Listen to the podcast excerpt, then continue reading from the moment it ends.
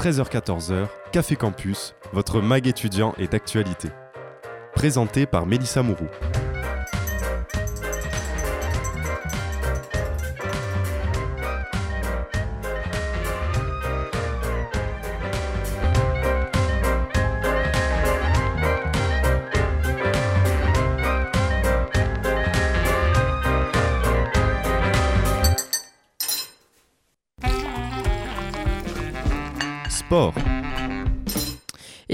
À toutes et à tous, il est 13h et on est mercredi, ce qui veut dire que vous êtes à l'écoute de Sport Campus. Tous les mercredis, on se retrouve pendant une heure pour parler d'un nouveau sport, la plupart du temps à travers euh, un nouvel ou une nouvelle athlète de haut niveau. Et pour ce faire, on retrouve aussi la fine équipe du mercredi. On salue Louis, salut Louis. Bonjour, bonjour. Comment tu vas? Oh, ça va, ça va. Un peu fatigué, mais ça va. Et puis on est aussi avec Pauline, salut Pauline. Salut. Et Nicolas Loubert, salut Nicolas. Salut à tous. Et aujourd'hui, on accueille euh, notamment euh, Gabriel Pigeon Le Rouge, qui était déjà venu dans cette émission euh, pour parler de ton sport, la gymnastique. Alors aujourd'hui, tu remplaces un peu Thomas, Thomas Ouais. qui, qui- qui n'est pas là, mais toi, tu, tu es bien présente, donc tu connais le principe de l'émission. Et aujourd'hui, notre invité du jour, il s'agit de Elina Boussard, étudiante en L2 culture humaniste et scientifique, et surtout sportive de haut niveau en bodyboard. Bonjour Elina, Salut. comment tu vas? Ça va bien, merci.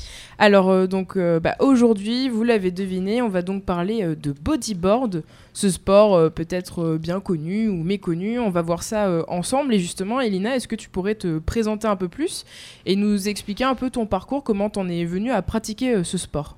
Du coup, j'ai commencé le bodyboard, qui est un sport pas si connu que ça. Euh, il y a encore un besoin un peu de démocratiser la pratique, vu que c'est plus, euh, on va dire, un dérivé du surf. Ça, c'est bien connu. C'est rentré au JO, je crois. euh, les derniers JO, il y a eu du surf. Et là, en 2024, à Teahupo, ça va se, se faire. C'est en train de, de bien se mettre en place. Par contre, le bodyboard, c'est un dérivé du surf, on va dire, qui a encore besoin un peu de se démocratiser, de, euh, de devenir de plus en plus connu. Et en fait, j'ai commencé cette pratique quand j'avais 9 ans. Donc ça fait 10 ans que je pratique euh, le bodyboard. Euh, j'ai commencé dans un club à la Salie, sur le bassin d'Arcachon, où c'était un club exclusivement de bodyboard pour les compétitions. Et j'ai été prise par, par le truc, par le mouvement, et, et ça a fait que j'ai commencé ce sport que j'ai beaucoup aimé parce qu'au début, euh, contrairement au surf, il n'y a pas l'échéance de se mettre debout sur la planche, donc c'est plus ludique, plus sympathique. Et euh, par contre, c'est quand on commence à faire des, euh, des manœuvres et des figures que là, ça commence à devenir un peu plus complexe. Voilà. Mais justement, est-ce que tu peux nous expliquer un peu c'est quoi faire du bodyboard, en quoi ça consiste, nous expliquer un peu cette pratique et les règles notamment?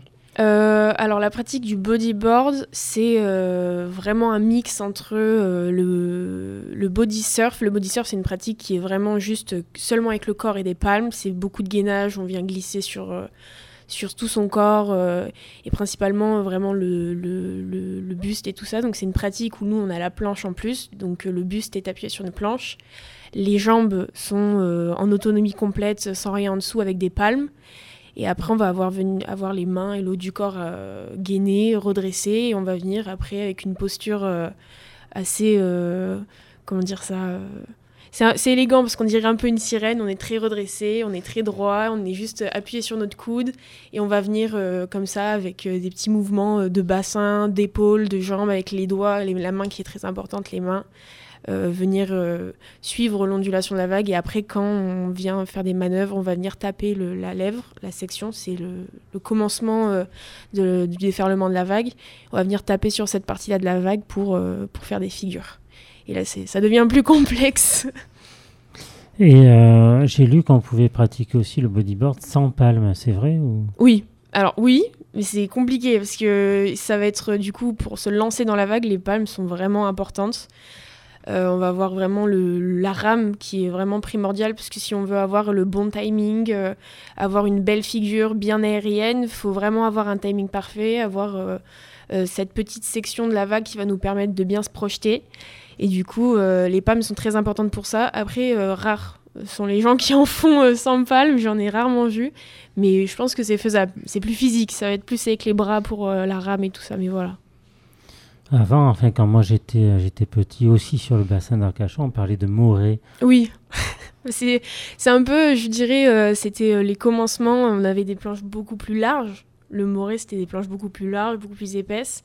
Et, euh, et c'était surtout une marque de bodyboard. Donc je sais pas si c'était un peu comme le. Mouret, c'est l'inventeur hein, de cette Oui, c'est ça. ouais. Ouais, ouais, c'est ça. Et du coup, c'est un peu, euh, je pense, comme le, l'essuie-tout et le sopalin, ça a un peu pris ça. la marque du, du, du, du fondateur, ouais. Mais toi, à quel moment tu t'es dit, ben moi, c'est du bodyboard que j'ai envie de faire et pas forcément du surf? Euh, j'ai commencé du coup dans le club qui était exclusivement de bodyboard. Je faisais du surf, des petits stages comme ça.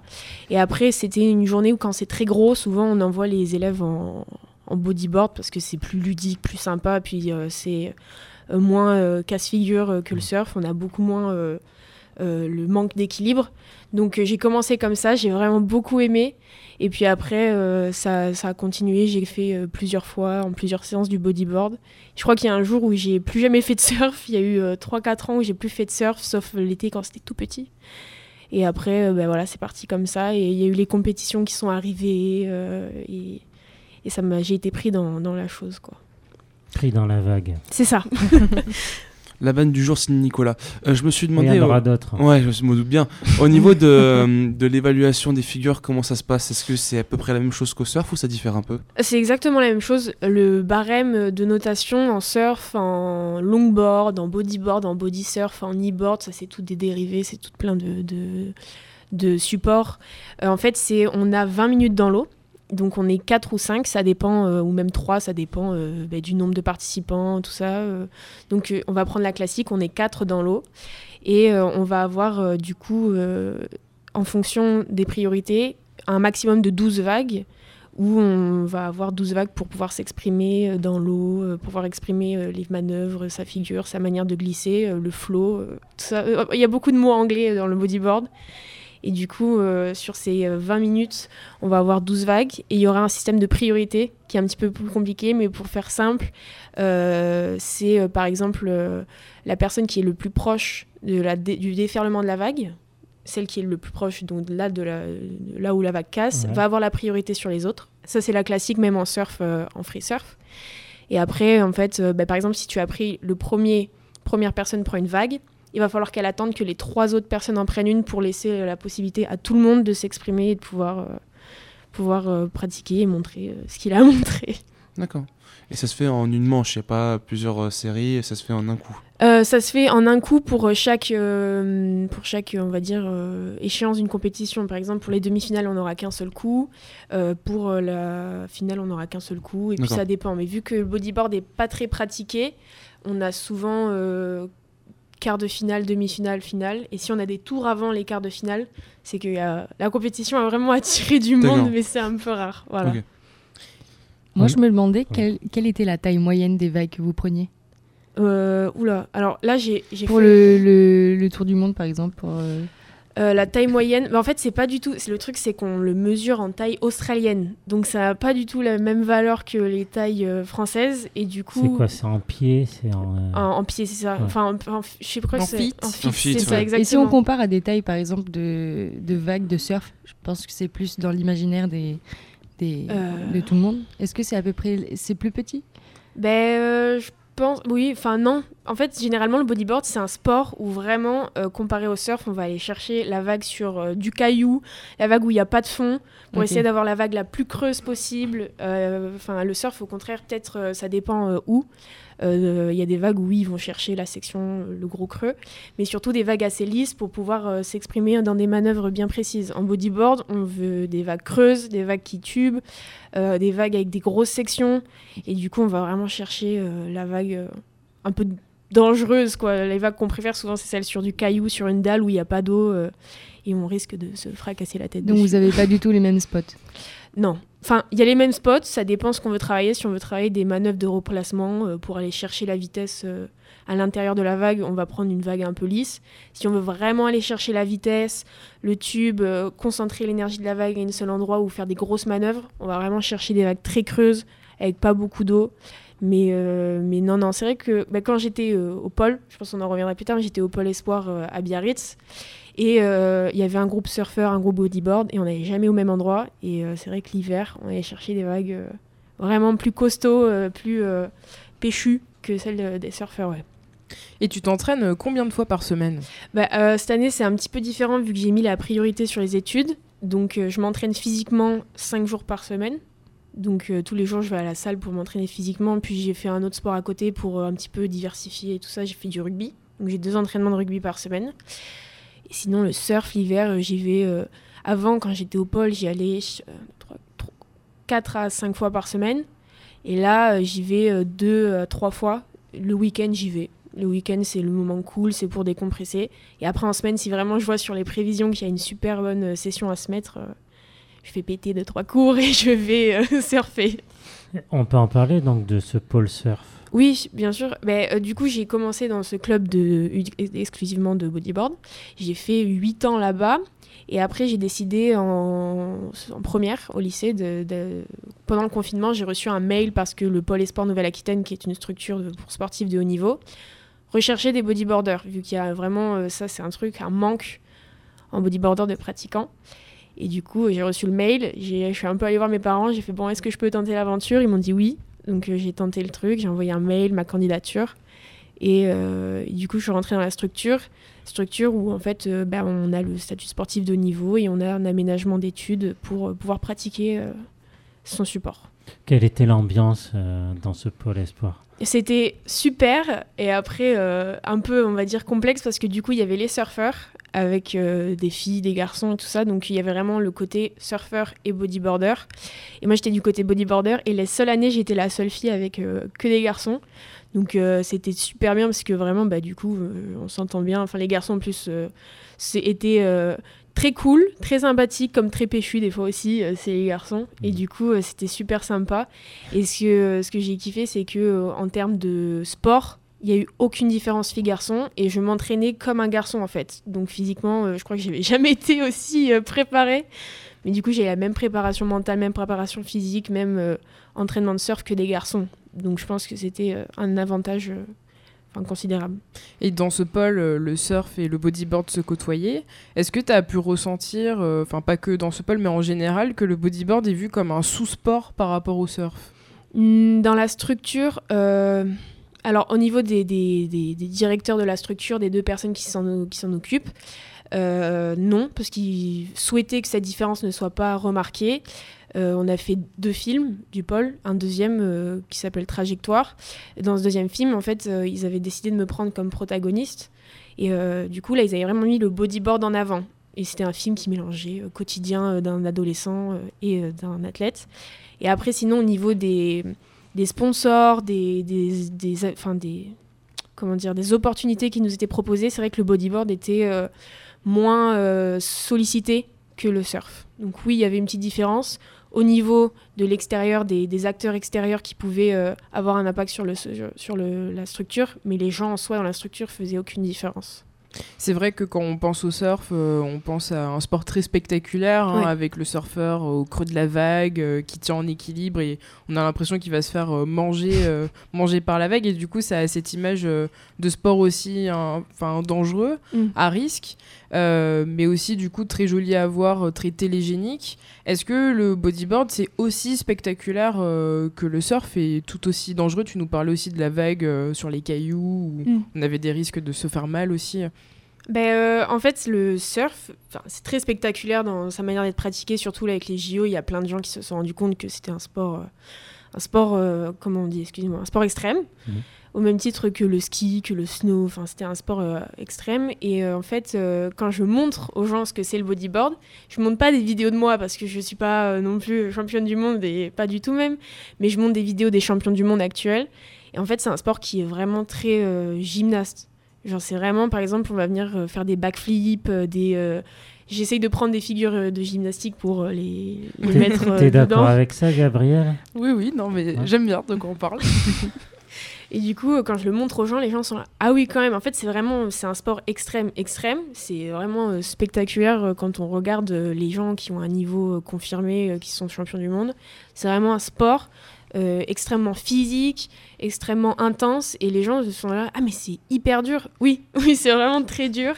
Et même du coup, par les vagues et la configuration de, de, de spots qu'on choisit, le sport est, est vraiment complexe, enfin complexe quoi, et compliqué. Le sport est compliqué. Tu parlais de figure tout à l'heure. Euh, alors, quel type de figure on peut faire sur une planche de bodyboard? Euh, alors, il y a les, man- enfin, les manœuvres de replacement, on appelle ça. Je vais faire euh, crescendo, je vais prendre les plus, euh, les plus simples ou plus complexes.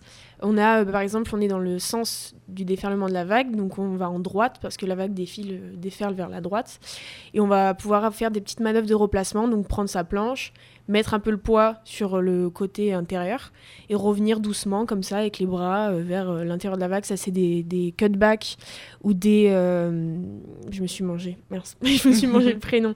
Des cutbacks ou des. Enfin, des. Je sais plus. Voilà, mais des cutbacks, c'est des, Des petites manœuvres. euh, Voilà. hein. C'est des petites manœuvres pour revenir à l'intérieur. Et après, là, ça se complexifie. On a les reverse et les spins. Donc, c'est un 360 sur soi-même où on va venir s'avancer sur la planche, tourner, être sur le, le plan lisse de la vague. On vient vraiment chercher le, le plan euh, vraiment lisse pour pouvoir avoir le plus de maniabilité possible.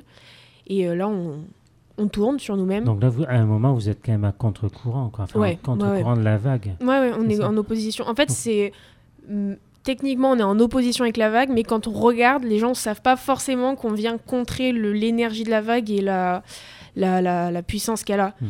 Et donc, ça, c'est les petites manœuvres très simples qu'on apprend. Et après, ça, c'est des manœuvres où la section de la vague, la- le, le déferlement de la vague n'a pas d'impact. Mais par contre, les manœuvres où on va venir taper cette section-là, il y a la plus simple, c'est le rollo.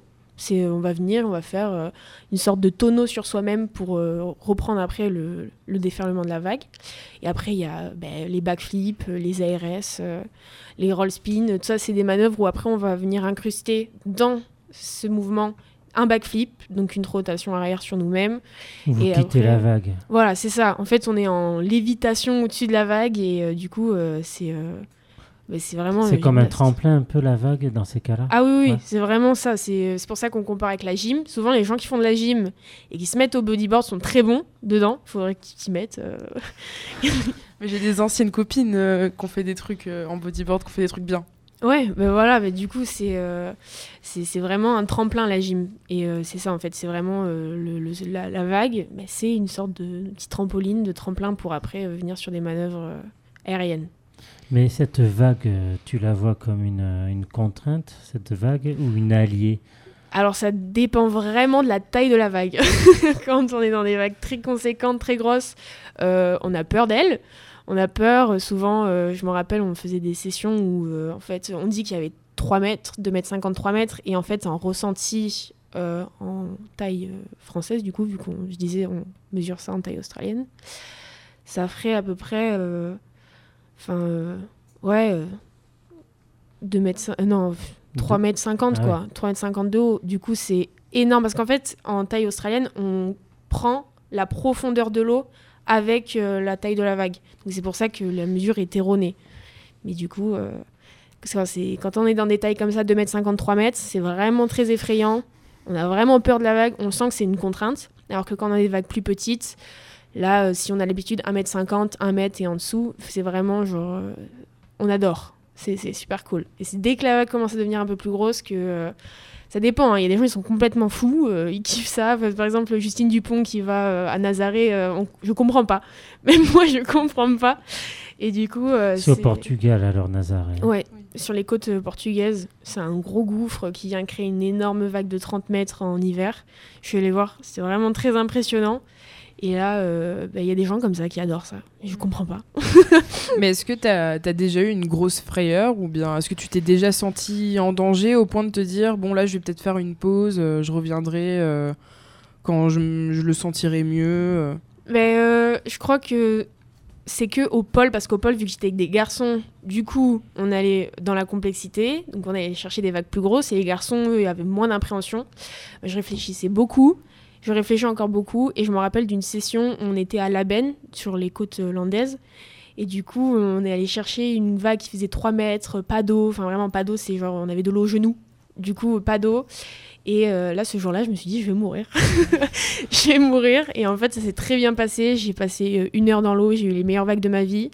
Et j'étais même allée au pic euh, avec mon coach et un autre garçon, alors que d'autres garçons n'y étaient pas allés. C'est quoi aller au pic Oui, pardon. Ouais. Euh, le pic, c'est euh, l'endroit où se concentrent euh, les meilleures vagues. En fait, c'est par exemple si on- a un plan d'eau, on a euh, par exemple quand vous allez à la plage l'été, il y a un endroit où il y a des vagues, puis à 10 mètres à côté, il n'y a pas de vagues. Et du coup, c'est cet endroit-là où les vagues se concentrent qu'on appelle ça un pic. C'est là où les vagues sont le plus intéressantes euh, pour la pratique.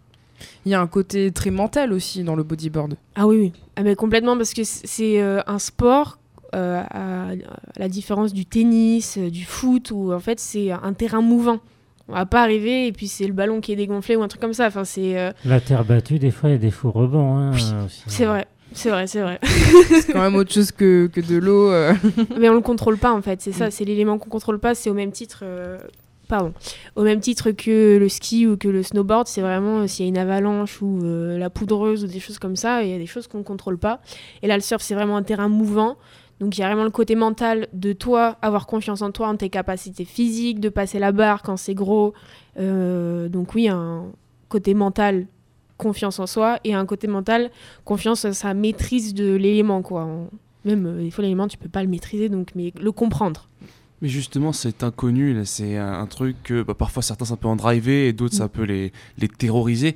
Comment tu fais, par exemple, toi, pour t'adapter lorsqu'il y a un truc qui n'était pas prévu au programme ou euh, psychologiquement, comment ça se passe? Euh, dans le sport, euh, Ouais. spécifiquement dans le sport, ben, en fait, vu que j'ai commencé tôt, même s'il y en a qui commencent à 4-5 ans, j'ai commencé à 9 ans, il y a cette contrainte de euh, ben, on va faire avec.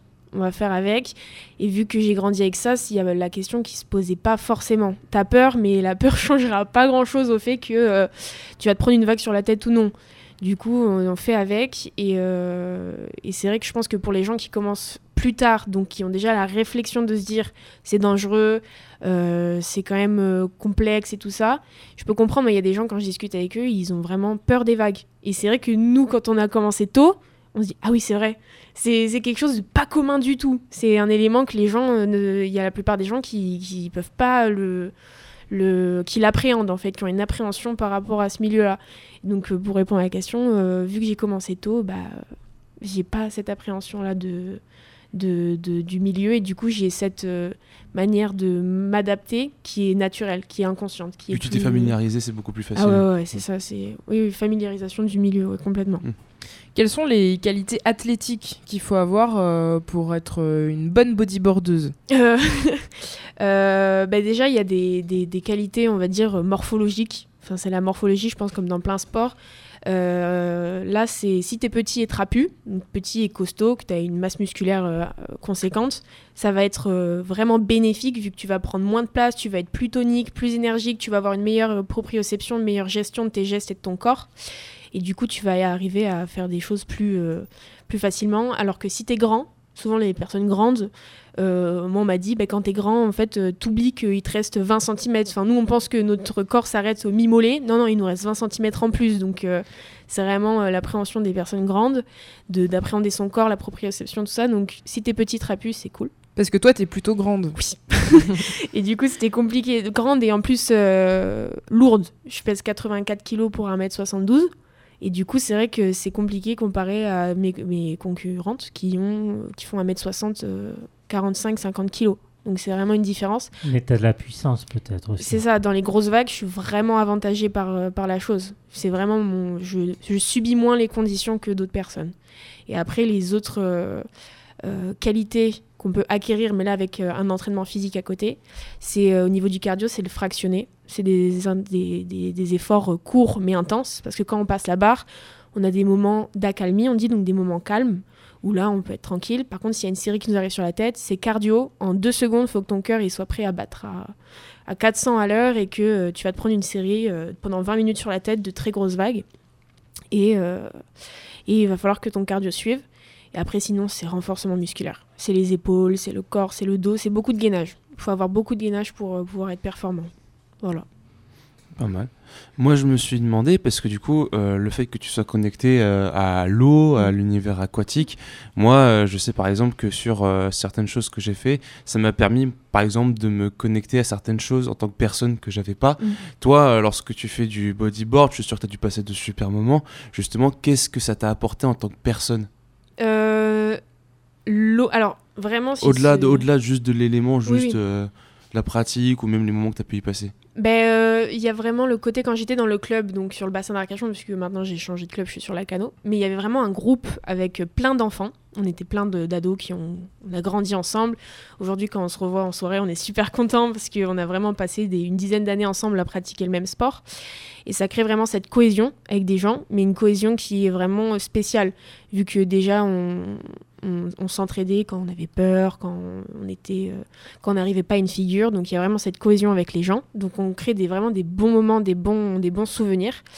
Et après on a, euh, on a un petit peu le côté aussi, euh, je sais pas comment dire ça, mais euh, psychique et euh, mystique un peu de l'océan, où en fait on crée une, une amitié et, euh, et une cohésion à travers un élément.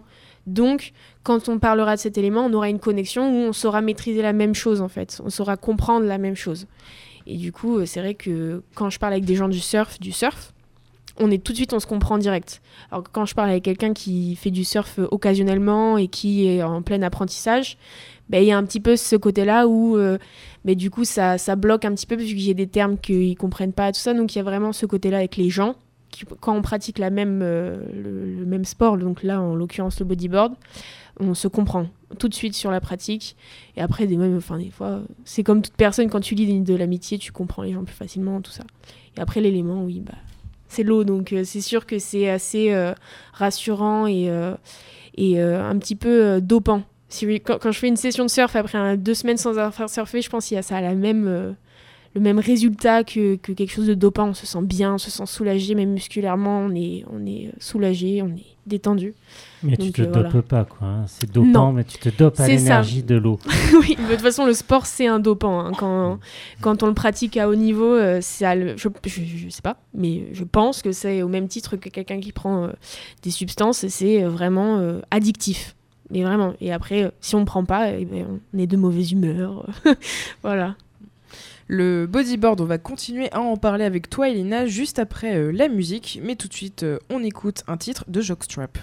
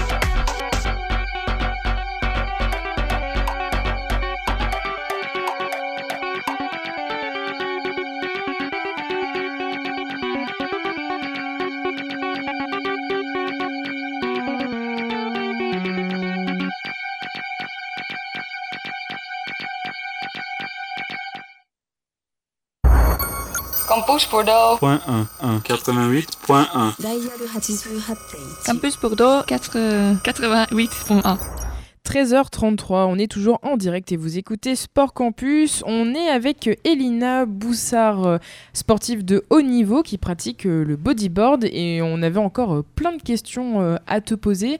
Tu nous disais justement que le bodyboard c'est un élément central, hein, enfin c'est le sport central dans ta vie, mais que tu t'entraînais aussi à la salle, que tu faisais aussi deux entraînements de rugby par semaine. Est-ce que tu peux nous en dire un peu plus sur ton, entraînement quotidien et justement pourquoi avoir choisi le rugby comme sport complémentaire? Euh, j'ai choisi le rugby. Alors, c'était pour un peu le côté collectif du sport. Euh, le surf, c'est le bodyboard, pardon, c'est un sport euh, individuel. Donc, quand tu fais les choses mal, les, responsabilités reviennent toutes à toi.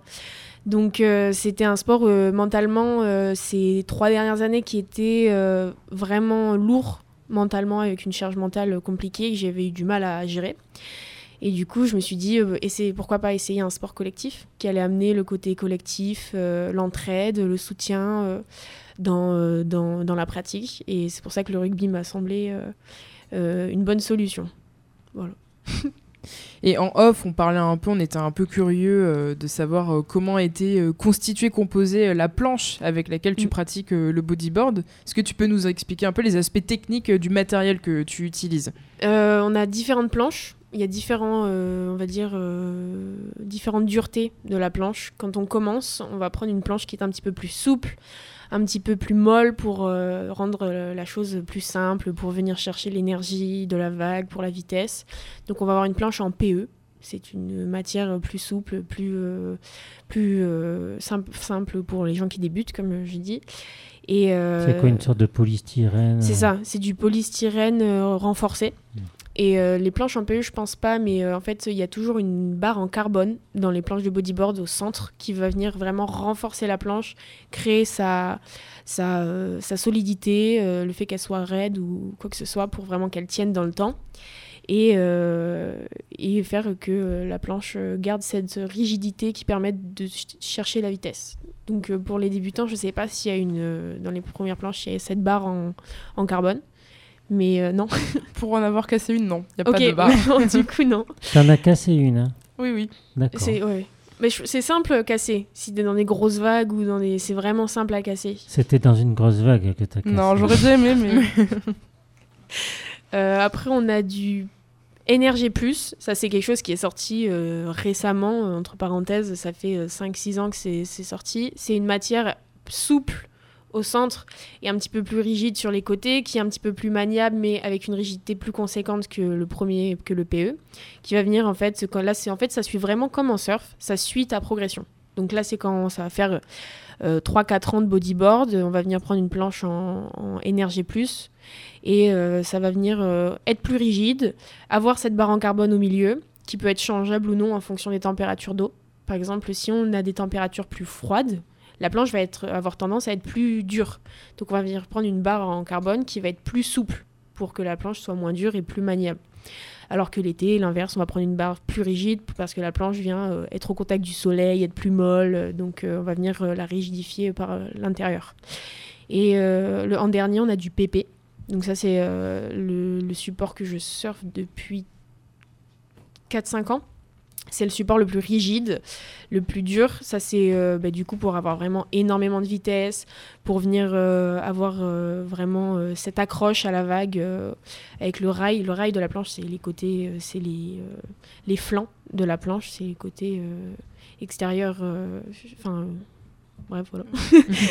c'est ces côtés sur, euh, sur, sur euh, les flancs de la planche et euh, on va venir euh, avoir une manière plus rigide, une matière plus rigide pour euh, avoir plus de vitesse, venir taper des manœuvres plus vite.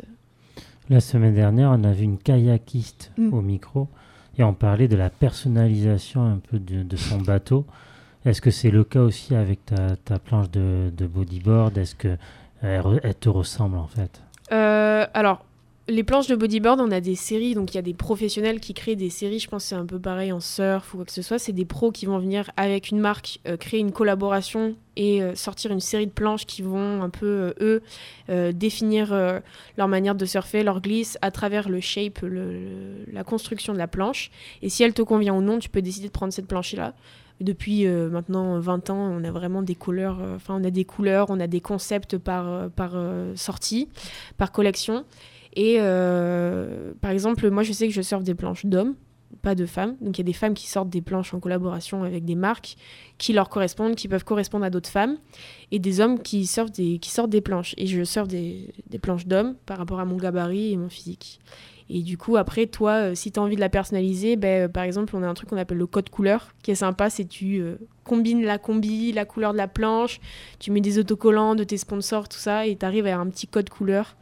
Et moi, j'aime bien faire euh, orange-noir, bleu-noir. euh, ça, c'est, euh, là, cette année, j'ai un peu cassé le code couleur, mais euh, t'as un peu... euh, je pense que c'est au même titre que euh, les gymnastes, ou comme ça, on aime bien avoir euh, le petit côté esthétique de la pratique.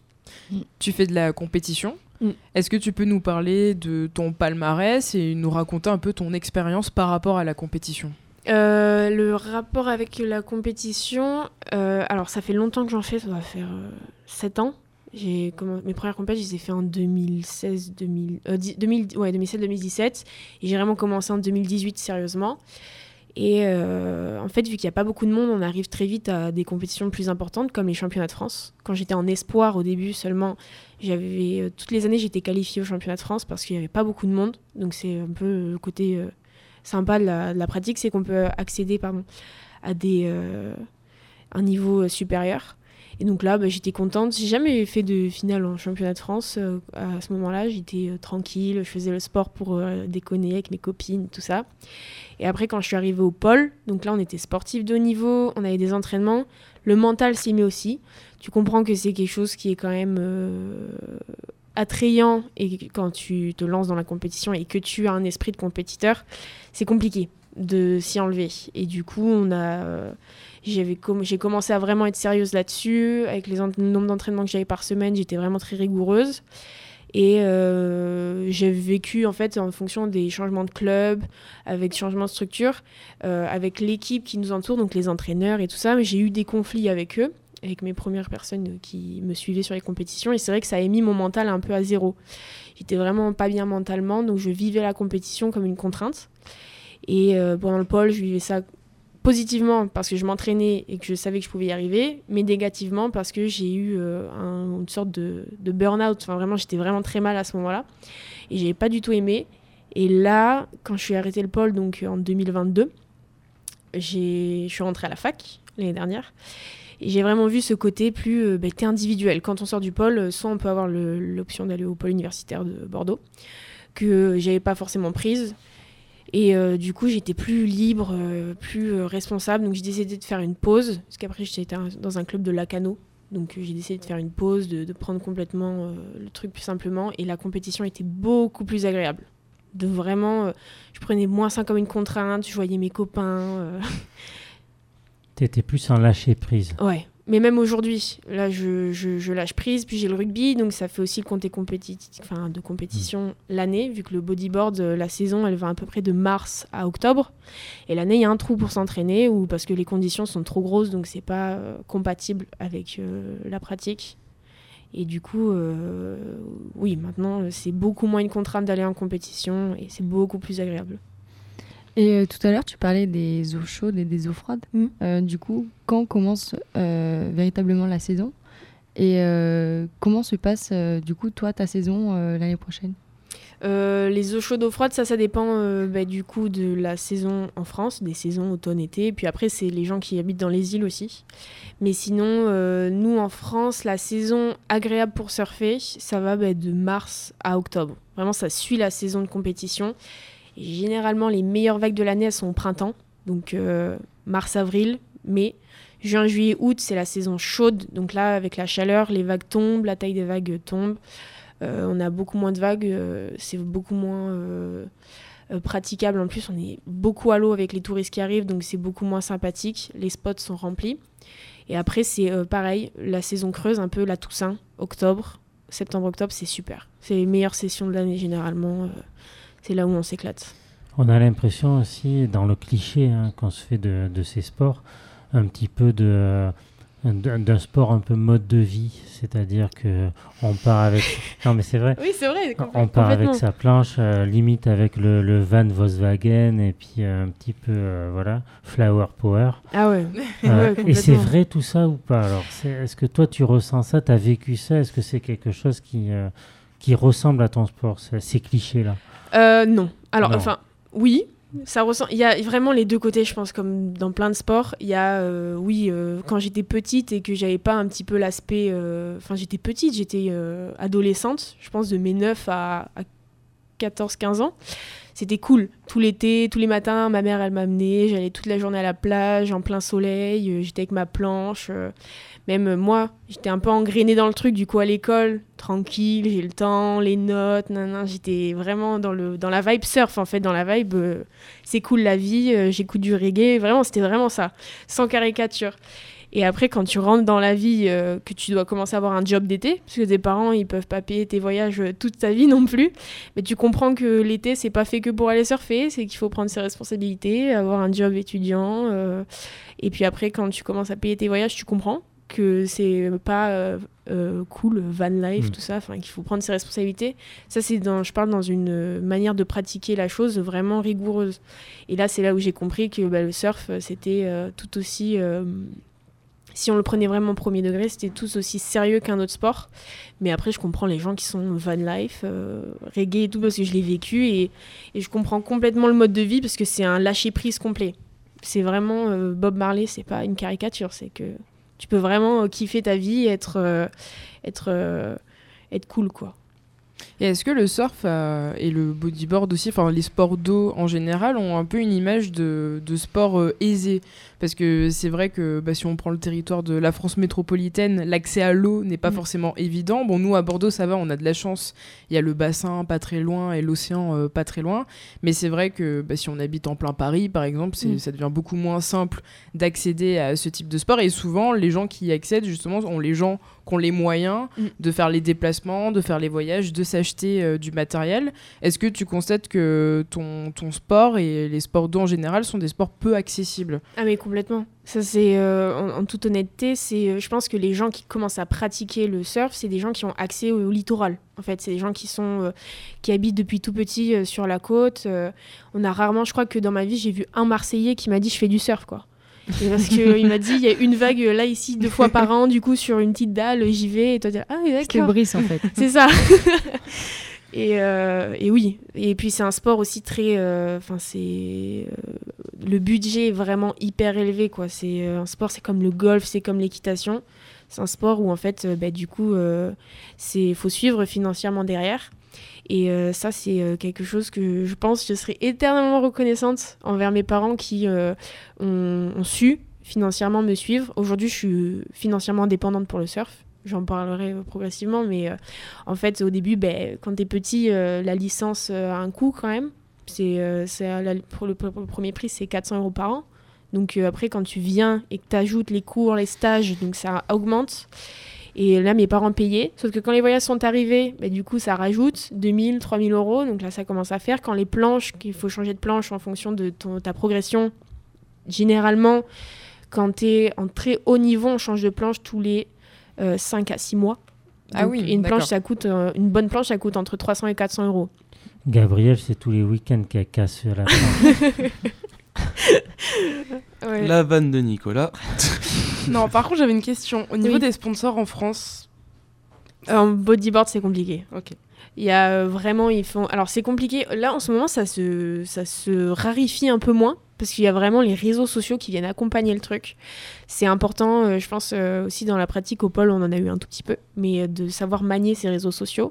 Parce que l'image est importante. Si tu arrives que tu as un bon feed Instagram et que tu montes ça à une marque, tu lui dis Bon, bah, je suis pas championne de France, mais je fais des podiums au championnat de France et je fais quand même des résultats. Eux, ils vont se dire Bon, je vais pas forcément perdre de l'argent, je peux leur donner un ou deux pulls par an, un autocollant, et puis voilà.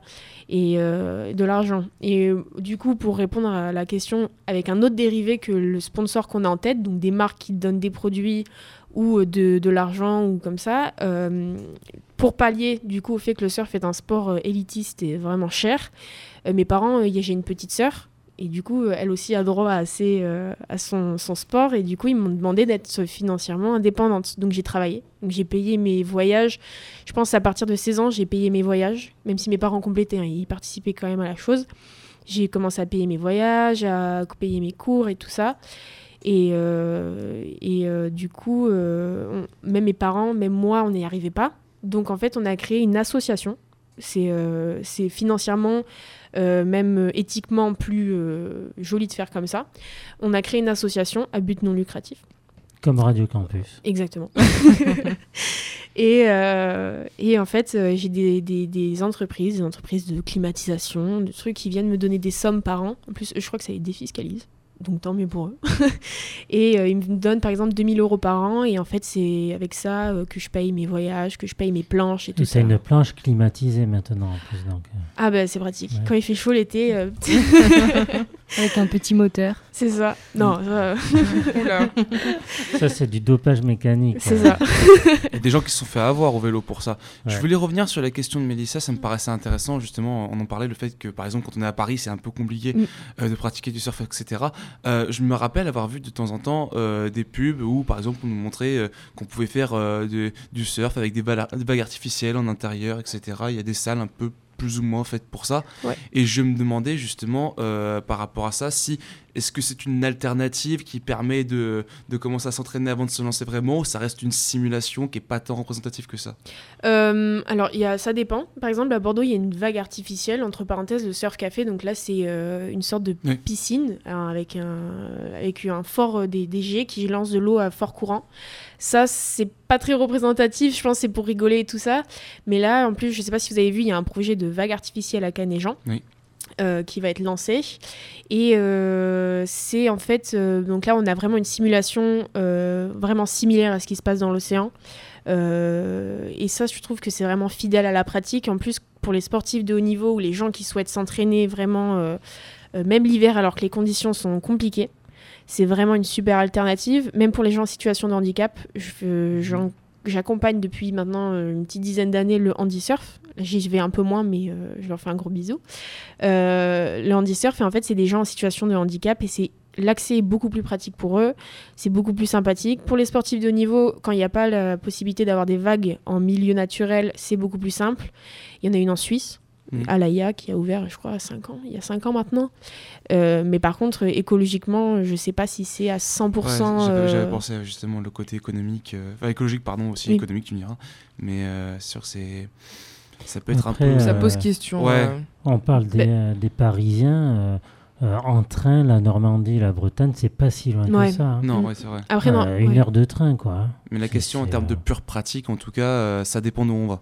Ouais, ça vu dépend. le prix du train euh Non, mais tu prends, tu prends, Oui, les, voilà. tu prends les Lyonnais, par exemple. c'est beaucoup plus compliqué pour Non, mais j'ai dit Ouais. Paris, Ah, pour mais avoir vécu à Lyon, ville. pour avoir euh. vécu à Lyon, je confirme. Ouais. Ouais, Ça je confirme. Tu pouvais pas aller surfer tous les week-ends. Non, non. Et puis quand j'avais 6 ans, c'était un peu compliqué. Tu vois. Mais non, effectivement, c'était compliqué. Il fallait que les gens euh, se déplacent, voyagent. En tout cas, tu n'y allais pas à côté, quoi. Tu n'allais pas dans le Rhône. Ouais, ouais. Donc c'est pour ça, ouais, vague artificielle, c'est une bonne alternative. Donc voilà. Ok. Et justement, euh, toi qui côtoies l'élément eau, enfin l'o- l'océan, etc., euh, quel est ton rapport à l'environnement et à la question euh, écologique aujourd'hui? Euh, alors, c'est vrai qu'on est sensibilisé à ça tout de suite. Parce que j'ai. Alors, en France, ça, c'est un truc, on a une chance inouïe, c'est de pas surfer dans les déchets. C'est rare. Je crois que c'est rare. Je crois que dans toute ma vie, j'ai dû faire une ou deux sessions où j'ai dû ramener ben, une cagette ou un truc comme ça. Vu que nous, il y a des... une culture de- d'huîtres. Enfin, je pense que les déchets que j'ai dû ramener, c'était des filets des ostréiculteurs. Là, je pense que c'est pas volontaire ou c'est des choses comme ça, mais c'est rare que j'ai surfé dans les déchets. Par contre, euh, au Maroc, c'est déjà un petit peu plus pollué. J'ai surfé dans des déchets. euh, pas moi, mais j'ai des copains qui sont allés à Bali. Et euh, enfin, c'est proche du cinquième, euh, sixième continent, on dit comme ça, Mm. de déchets. Et euh, là, vraiment, là-bas, c'est une catastrophe écologique. C'est vraiment n'importe quoi. Euh, donc oui, on est sensibilisé beaucoup plus vite tout ça. Et après, c'est des petits gestes, euh, enfin des petits gestes simples. Je fais le tri à la maison. Je jette pas mes choses dans la rue ou dans la, dans, dans l'eau, dans la nature. Euh, enfin, ça nous sensibilise beaucoup plus vite et c'est vrai que du coup, on est moins euh, hypé par le, par le côté, tiens, je vais jeter une canette dans la rue. Même fumer. Fumer, c'est quelque chose que. Il y en a qui le font, mais par exemple, nous, on a, quand on voit des petits mégots dans l'eau, t'es là, ouf. Ça, ça calme un petit peu. Tu te dis, il y a des poissons qui avalent ça. Même euh, si on parle vraiment sur le côté égoïste de l'homme, enfin, oh, je surfe dans des déchets, c'est un, peu, un peu crade. Donc voilà. Mais euh, toi, de ce que tu as constaté, euh, l'état des océans en France, ça va? Ah ouais, honnêtement, oui, oui. hein, L'état des, des- des- Bah après, quand on a des grosses tempêtes, c'est sûr qu'on retrouve plein de déchets sur la plage. Parce que c'est ceux qui dérivent, qui sont à la dérive euh, au large, donc qui sont ramenés sur les côtes. Donc là, euh, souvent, il y a des associations qui viennent et font des, nettoyages de plage. Mais euh, sinon, comme ça, à l'année, surtout, j'ai vu qu'avec les compétitions, on fait quand même toute la côte. C'était, j'étais en Vendée. L'année dernière, j'étais à Lacano. J'ai fait la côte basque, du coup, pendant trois ans. Et c'est vrai que c'est vraiment propre. C'est, on a vraiment un milieu super propre. Alors, super propre, plus propre que d'autres continents, en tout cas, ça, c'est sûr. On, a une, on est aussi privilégié sur ça. C'est propre, mais il faut le maintenir propre, c'est Ah ouais, ça. le- ouais, ouais, complètement. Ah oui, oui. Et du coup, euh, tu, tu fais beaucoup de déplacements pour aller aux compétitions. Oui. Euh, par souci d'écologie, est-ce que tu t'adaptes un peu tes transports? Ben, on fait du covoiturage. On part généralement avec nos clubs. On part à un Avec camion. le van Volkswagen. C'est euh, ça. Le fameux. Le fameux. Oh, ouais, c'est ça, on part en camion euh, à 8 places. Donc on est généralement, euh, si vraiment c'est des gros clubs, des grosses structures, à deux, deux camions, ils prennent des voitures, mais on fait vraiment beaucoup de covoiturage.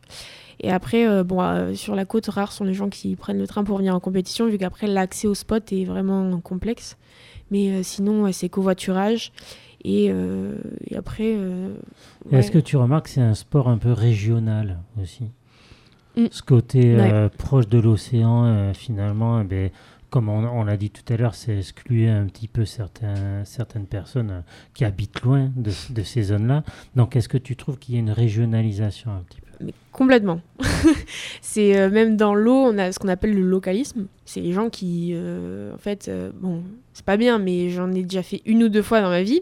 C'est quand, euh, par exemple, en plein été, euh, t'as plein de touristes et du coup, toi, t'habites ici à l'année et tout ça. Et c'est vrai que les gens, euh, au même titre que le ski, oublient que c'est un sport qui est vraiment dangereux. Donc prendre des cours, c'est vraiment à, ne pas négliger. C'est vraiment important d'être encadré au début. Et il y a plein de gens comme ça qui viennent, qui font la pratique. C'est dangereux pour eux, c'est dangereux pour les autres utilisateurs.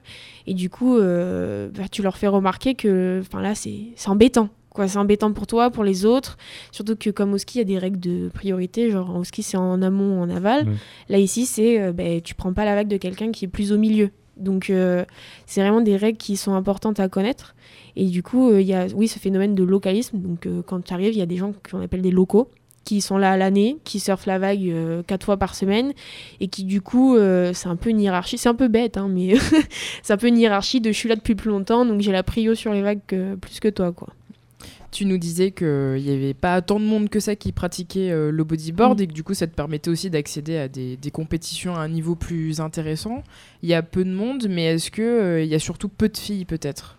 Euh, là, depuis quelques années, ça commence à se remplir en filles. Honnêtement, quand j'ai commencé, on devait avoir euh, direct demi-finale, finale. Même des fois, il y a des compètes où on était directement en finale, tellement il y avait personne, on était 4-5. Et du coup, euh, ça crée ouais, ce, petit côté euh, compétition un peu exclusive. Enfin, j'ai un sport tout petit, euh, avec pas beaucoup de monde.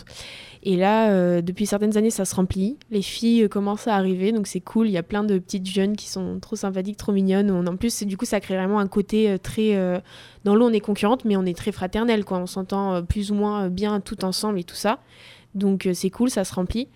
Chez les garçons, il y a plus de monde. Il y a plus de catégories. En filles, il y a espoir et open. Les espoirs peuvent participer aux open tellement euh, il n'y a pas forcément beaucoup de monde. Et euh, chez les garçons, il y a cadet, euh, junior, minime, euh, tout ça. Donc on a plus de catégories, plus de monde. Mais ça commence un peu à se remplir. Et Et- au niveau mondial, au niveau mondial, euh, est-ce qu'il y a à peu près la même diffusion euh, concernant les hommes et les femmes, ou, euh, ou est-ce que tu vois qu'il y a une disparité médiatique entre euh, entre les deux types de compétitions? Euh, généralement, alors, en fonction des spots, par exemple, on a une, des compétitions qui sont exclusivement pour les hommes, vu que les vagues sont trop compliquées pour les femmes ou des choses comme ça. Euh, ou alors qu'il n'y a, pas assez de vu que les vagues sont plus compliquées, les femmes veulent pas y participer parce que c'est plus dur. Donc là, oui, il y a une disparité au niveau des, euh, euh, possibilités de participation. Après, c'est peut-être légitime. hein, Il y a une vague, elle est énorme. euh, Les, même les hommes qui y vont, des fois, j'ai des copains qui sont allés me disent, mais c'est c'est horrible. C'est des C'est quoi C'est un mur, quoi. C'est ça C'est euh, voilà, un, spot qui s'appelle Fronton King qui est aux Canaries sur euh, l'île de Grande Canaria. Et en fait, c'est une vague hyper dure à surfer quand c'est très gros.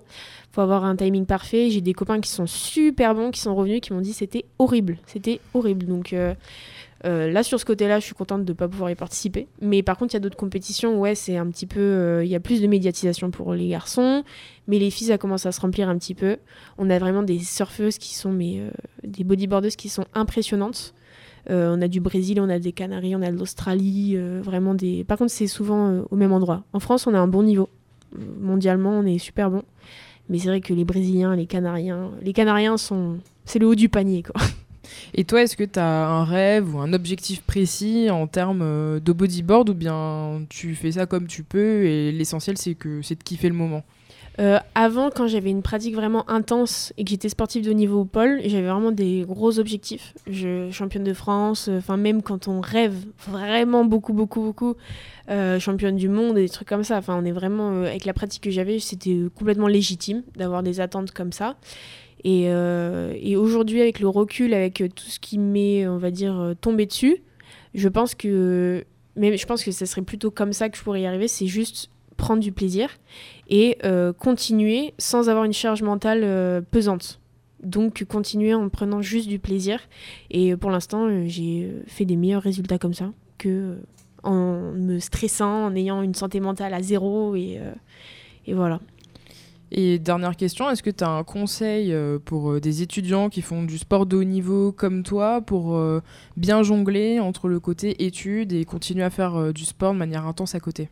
Ben, alors, il y a vraiment la super alternative là, c'est STAPS. C'est- si vraiment c'est les gens sont à fond sport, STAPS c'est une super alternative. Parce que tu peux avoir du coup ton sport primaire en matière primordiale, je crois qu'on. C'est première matière. Donc là, c'est super. euh, ça, c'est le, le bon compromis. Et après, si comme moi, ils ont envie de laisser un peu euh, de chance à leur cerveau, moi, c'est ce que j'ai essayé de faire. Et ça, pour l'instant, ça marche. Mais euh, c'est vraiment d'avoir. ben, en fait, de chercher à avoir une- un, aménagement d'emploi du temps. Sinon, c'est impossible. Quand tu veux avoir un entraînement physique à côté et avoir un entraînement de sport, donc de ton sport, il faut vraiment chercher à avoir les meilleures, euh, les meilleures euh, adaptations, les meilleures. euh, euh, J'ai oublié le mot. Euh, aménagement, voilà. aménagement d'emploi du temps. C'est vraiment primordial. Et euh, ça, c'est compliqué. Bon, le surf, c'est encore plus compliqué vu que c'est sur un autre milieu, un autre littoral. Mais quand on fait du volet et tout ça, ouais, euh, prenez le temps de, de bien, mais bien batailler pour avoir un bon emploi du temps. C'est très important. Campus Bulldog Radyosunda 88.1'desiniz. Eh bien, on arrive déjà au terme de ce Sport Campus. En tout cas, Elina, merci beaucoup. Merci d'être venue sur notre antenne, de, de nous avoir présenté ton sport, euh, ta pratique. Et puis, merci à la fine équipe, merci à Louis, Gabriel, Pauline et Nicolas